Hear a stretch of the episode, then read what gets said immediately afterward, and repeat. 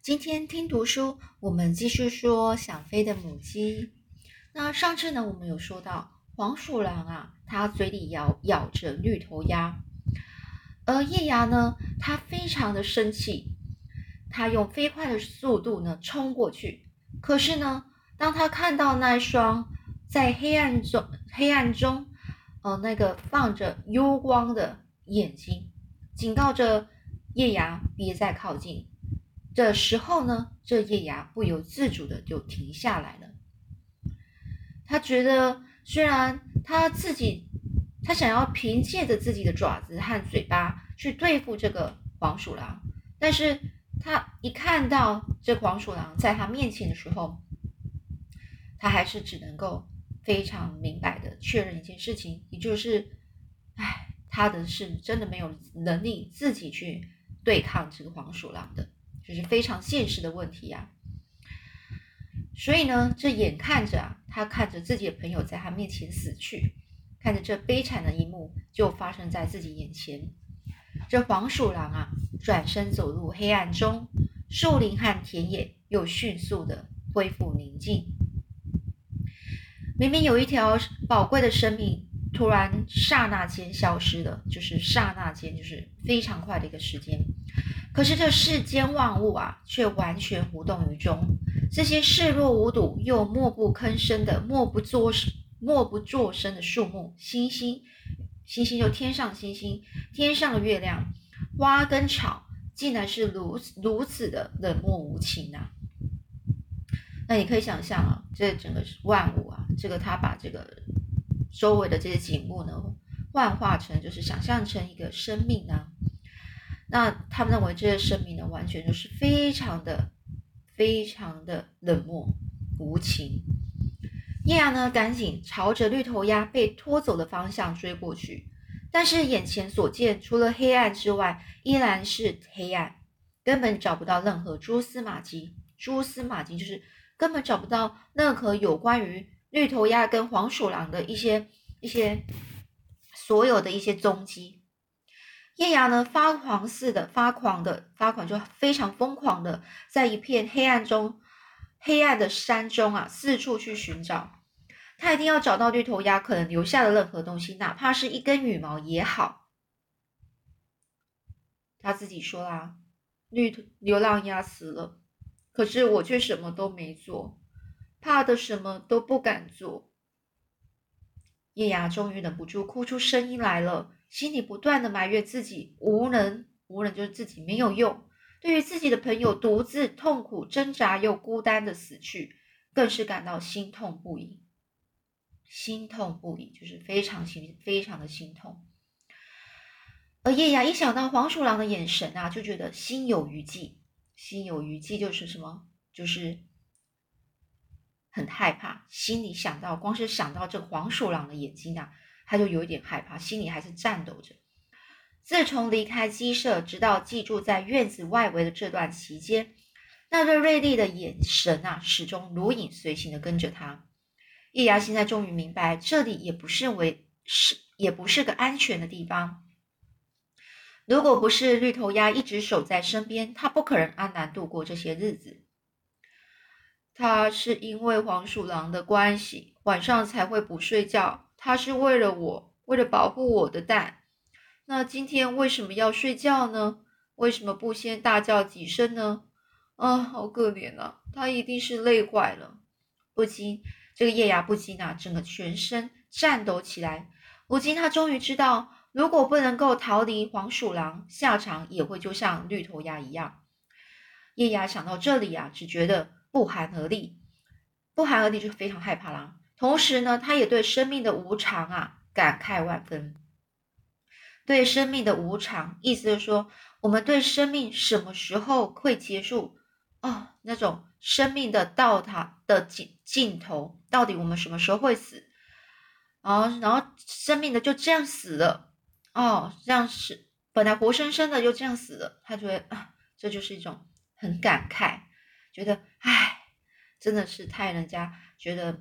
嗯，叹非常就是无言，没有办法说出任何一句话，然后心中感觉到万分的一种不舍，哦，然后只能叹气，这叫感慨，因为他很可能呢，就是他呢，就是那个黄鼠狼啊，他很可能就突然之间来，然后这个生命啊，就有可能在突然之间就结束了。这时呢，黎明即将来临，黎明就是晚，就要早上了。只见太阳啊，缓缓升起，几缕阳光映照在绿头鸭先前睡觉的地方，而这早晨啊，一如往昔，就。就早上啊，所有一切就好像平常一样。穿过池塘上方的潮雾，就早上啊，都会有一些雾气，好像还带着丝丝的水汽，洒落在野蔷薇树丛内。但是呢，今后再也无法看到绿头鸭抖动着的羽毛，然后呢，伫立在站在山坡上欣赏日出的身影，因为绿头鸭已不复存在，它也。它已经没办法，已经不在了，永远消失在这个世界了。叶芽就开始说了：“我的好朋友，我绝对不会忘记你。”叶芽朝着太阳高声呐喊，就像跟朋友道别似的。叶芽呢，突然想起自己一整晚没回去，不知道蛋怎么了，连忙赶快急匆匆的跑回去。结果他看到的是叶芽揉了揉双眼。怀疑自己是否看错了呢？但眼前的景物却是如此的千真万确。他看到一个小家伙迈着小小的步伐从野蔷薇树丛中慢慢走出来。原来这可爱的小家伙居然自己破壳而出。只见它身上还长着蓬松柔软的羽毛，而那双黑的闪闪发亮的小眼睛正在好奇的看着叶芽。哦，我的天哪！叶芽呢，嫩嫩的呆呆立，呆呆呆的就站在原地。虽然他也知道蛋里有小生命，但真正看到它出现，这叶芽还是感觉就好像自己还在梦里面，有种不太真实的感觉啊。但你看看那小小的眼睛、小小的翅膀、小小的爪子，它身上的所有东西都长得小小的，而最可爱的是，竟然全部都可以动来动去。叶芽就说：“孩子，你终于出来了。”叶芽快步走上前，张开翅膀，将它抱在怀里。它长得虽然很小，但是仍然可以感觉到那温软的体温。它的确是个活生生的小生命啊！这时，耳边传来鸭群走向池塘的池塘的脚步声，就像昨天早上一样。这世间万物看似一切如常，也就是说。这世间呢，所有的东西，所有的生命啊，看起来就像平常一样，但对叶芽来说啊，这却是一个非常有意义的早上、早晨啊，因为他已经深刻体验到，在这片田野的每每个角落里，时时刻刻都在发生一些事情，有生命逝去的哀伤，有生命诞诞生的喜悦，有生命已经逝去的意思，说有生命，有些生命死去了，然后我们很哀伤。然后呢？但是有生命诞生了哦，就出生了，我们感到喜悦。还有人呢，同时要面对离别与相见，因此呢，纵使再怎么心痛与不舍，他也不能够一直陷于悲伤的泥泞中啊。也就是说，就算呢，他怎么心痛这个绿头鸭，以及怎么的舍不得绿头鸭，但是呢，他也不能一直都一直永远在很悲伤的。环境里面，让自己一直沉溺于这悲伤，日子总是还要过下去啊。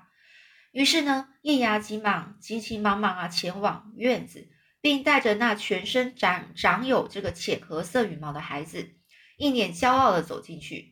绿头鸭曾经提醒过叶芽，只要一等到蛋孵出来，就立刻离开野蔷薇树丛。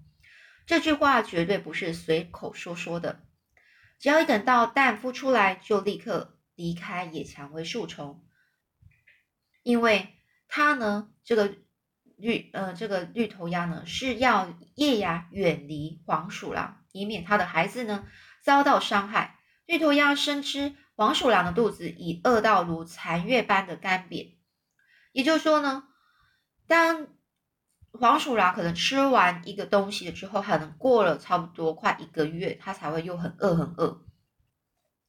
所以他们的绿头鸭会算啊，大概什么时候黄鼠狼肚子就饿了。为了让绿叶芽呢可以安全的把蛋孵出来，不仅彻夜未眠的一直守护着它，甚至还因此成了黄鼠狼的盘中餐。所以呢，盘中餐就是成为了黄鼠狼的餐点。所以呢，叶芽必须要赶紧带着孩子逃到一个安全的地方，才不枉绿头鸭不惜自己牺牲性命啊，为他所争取的这段时间。所以呢，他必须要保护这个小小呃这个小孩。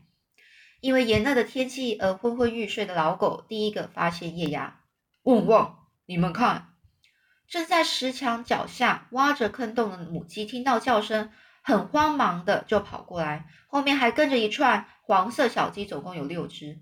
只见那些小鸡身上全部都包着纯黄色的羽毛，完全看不出一根褐色羽毛。院子里的母鸡皱了皱眉头，很夸张的咕咕咕咕的叫着，似乎想要去招呼唤那只公鸡出来。不过公鸡也许是受不了这烈日当空的炎热天气，迟迟不肯走出走出木寮。叶芽走到杨槐树的树荫下，等待孩子跟过来。这孩子才刚出生没多久，却已经走了很长一段路。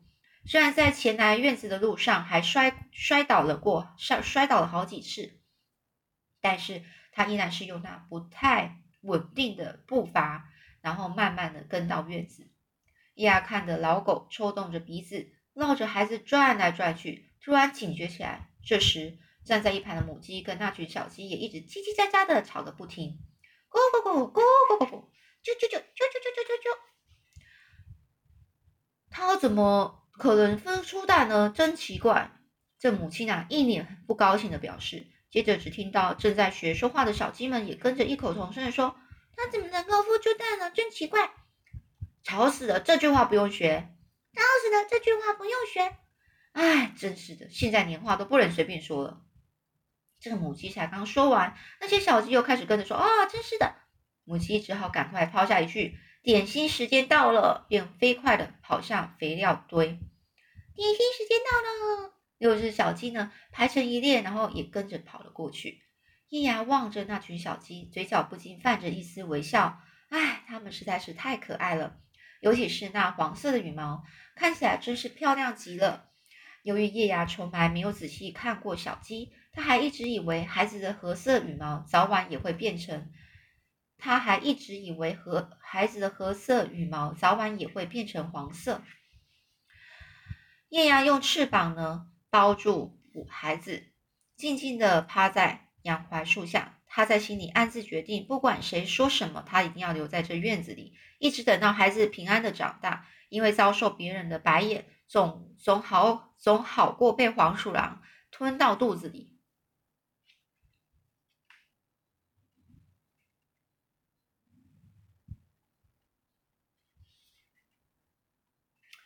所以呢，这叶芽呢？他心里就暗自决定，不管谁说什么，他一定要留在院子里。唉，这老狗呢，抬头望望，叫了两声，嘣嘣，果然惹出麻烦了，真是麻烦来了。公鸡被外面的喧闹声吵得心烦意乱，它总算走出了木寮。当这个公鸡看到叶芽时，显得有些惊讶，大概是没有想到它还能活到现在，因此脸上非常困惑的盯着叶芽。在他面前走来走去。这时，老狗跑来凑在公鸡的耳边说：“不知道说了什么。”只见公鸡突然睁大双眼，非常生气的看着叶芽：“是真的吗？在哪里？让我看看那孩子。”叶芽即使心里十分的畏惧，却仍然不声一声不吭的站在原地，因为他根本不想听从公鸡的命令。我说。我要看看那只小鸭。这公鸡啊，竖起脖子上的羽毛，大吼一声。叶芽吓了一跳，但吓到的吓到他的并不是公鸡的吼叫，而是那句小鸭。接着，只见母鸡匆匆的跑过来，后面跟着一群小鸡，完全部都好奇的围在叶芽身边。叶芽抱着孩子，依然纹风不动的保持原有的姿势。那一瞬间，许多事情在他脑海里一闪而过。像是眼蔷薇、树丛的蛋、绿头鸭、食物、惨叫声、黄鼠狼、浅褐色羽毛。这时候他才想起，想到孩子的脚趾全都粘在一起。它是只小鸭，连嘴巴都是粗粗、短短的、扁扁的，更别说走路还一摇一摆的。他原来以为这都是因为孩子还小的关系，却完全没想到这个小孩竟然是只小鸭。叶芽只觉得突然一阵晕眩啊，这种感觉就跟当初他试着想要将头伸进木盆，却被鸭子狠狠咬了一口时一样。不过这也让他将许多小细节逐一轮连贯起来，而过去的诸多谜团也终于解开了。我第一次到野蔷薇树丛的那天，所听到的惨叫声，当时还以为是绿头鸭。但其实那是白色鸭子的叫声才对，没错，应该是这样。所以后来我在那里孵蛋时，绿头鸭才会跑来照看着我。也就是说，我孵的是白色鸭子生的蛋。绿头鸭倒茶从一开始就知道所有事情的来龙去脉，他知道蛋为什么会什么时候孵出来，也知道自己有可能会死掉。他早就什么都知道。最后一个晚上啊，精疲力尽的绿头鸭之所以会睡着，并惨遭黄鼠狼的毒手，很显然的、很明显的，就显然就明显，它早就已经知道蛋很快就会孵出来，所以才会默默献出自己的生命。而这一切都是为了让叶芽能够趁黄鼠狼不再感到饥饿时，赶快带着孩子离开野蔷薇树丛。所以他才告诉我，不能去院子，一定要去池塘。叶芽只觉得全身僵硬，泪水呢已哽在喉咙里，就哽在，就是啊，泪水呢就忍住啊，就像当初他生下最后那颗满布皱褶的鸡蛋时一样，心如刀割的特痛彻心腑，痛彻心。然后呢，他心里就这样，就是很难过，就心呢就好像被刀子割的感觉，非常难过。原来难过到极点时，连身体也会感觉疼痛不堪呐。牛郎鸭，你才是伟大的父亲。接下来我到底该怎么做呢？这时，小鸭从叶芽的翅膀底下偷偷的伸出脖子，好奇的四处看。叶芽一时慌了手脚，但随即又想，反正这是迟早要面对的问题，也就站着没动。只见小鸭呢，一溜烟的从翅膀底下跑出来。挤入那群小鸭、小鸡当中，尽管羽毛羽毛啊颜色完全不一样，但小朋友们很快就玩玩在一起。可怜的小东西，他大概以为自己也是小鸡吧。叶芽呢，看着这不管是颜色还是长相，都跟那群小鸡完全不一样的孩子，内心除了不舍外，更是一阵酸楚，就是难过啊。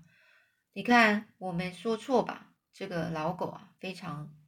理直气壮的汪汪直叫，而公鸡只是狠狠的瞪着叶芽。这时，一旁的母鸡用嘲笑，就揶揄，就是嘲笑的方式，口气说：“我就知道，废鸡怎么可能生蛋啊？真是丢人现眼啊！当初它早该被卖到餐厅去的，至少不会弄得大家这么难看。”这叶芽根本听不懂他在说什么，只能呆呆的哦，突然空白的，心里整个是空空白的，哦，望着他。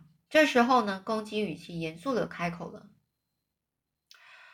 他的意思是说，就算变成餐厅的食物，对于一只鸡来说，至少还算死的有点尊严。身为一个拥有鸡冠的族群，你怎么能够替其他族群生蛋呢？难道你都没有羞耻心吗？这母鸡就是就是说嘛，这个老狗就说汪汪，就是说。母鸡竟然孵出一只小鸭，真是怪事年年都有啊！老狗呢就说着，语气呢也是有嘲笑的味道。这下公鸡变得更加非常生气了，作势要扑向老狗，打算要狠狠的啄它几口。老狗看到情况不妙，先是夹着尾巴，然后慢慢倒退，接着急忙急急忙忙啊转身啊跑进自己的狗窝。公鸡只好竖起它全身羽毛，不满的开始在那边讲抱怨。这对鸡冠一族来说，绝对是一大耻辱。一只不要脸的狗母鸡呀，让我们族群变成别人口中的笑柄，竟敢让太阳般的嗓音、太阳般的鸡冠蒙羞！你这只愚蠢的母鸡！这公鸡呢就沉着脸，就是整个脸啊，就就不高兴的脸，在院子里来走来走去，踱来踱去，苦苦思索对策，就苦苦思索思索对策，就在想办法。随后又停下脚步，然后呢，又生气的看着叶芽，绝对不行。看来公鸡呢已经做出决定了。叶芽也同时想了很多的事情，虽然脑中呢一片混乱，不过他十分确定一件事情，那就是自己一点也没有丢脸的感觉。我为了期盼孩子早日诞生，全心全意孵了蛋，在他还没出生以前，我就已经付出了所有的爱心。而且我从来没有怀疑过蛋里的是什么，这个蛋里面的是什么。虽然结果孵出来的是小鸭而不是小鸡，但这有什么关系？孩子还是把我当妈妈看啊。到了晚上啊，这公鸡等到鸭群从池塘回来后，立刻在幕僚内召开会议。会中的议题就是有关不要脸的母鸡和小鸭的处置事情。那后来又是怎么样呢？这个。液压呢，跟这小鸭到底最后会被怎么样的处置啊？好，我们下次再说喽。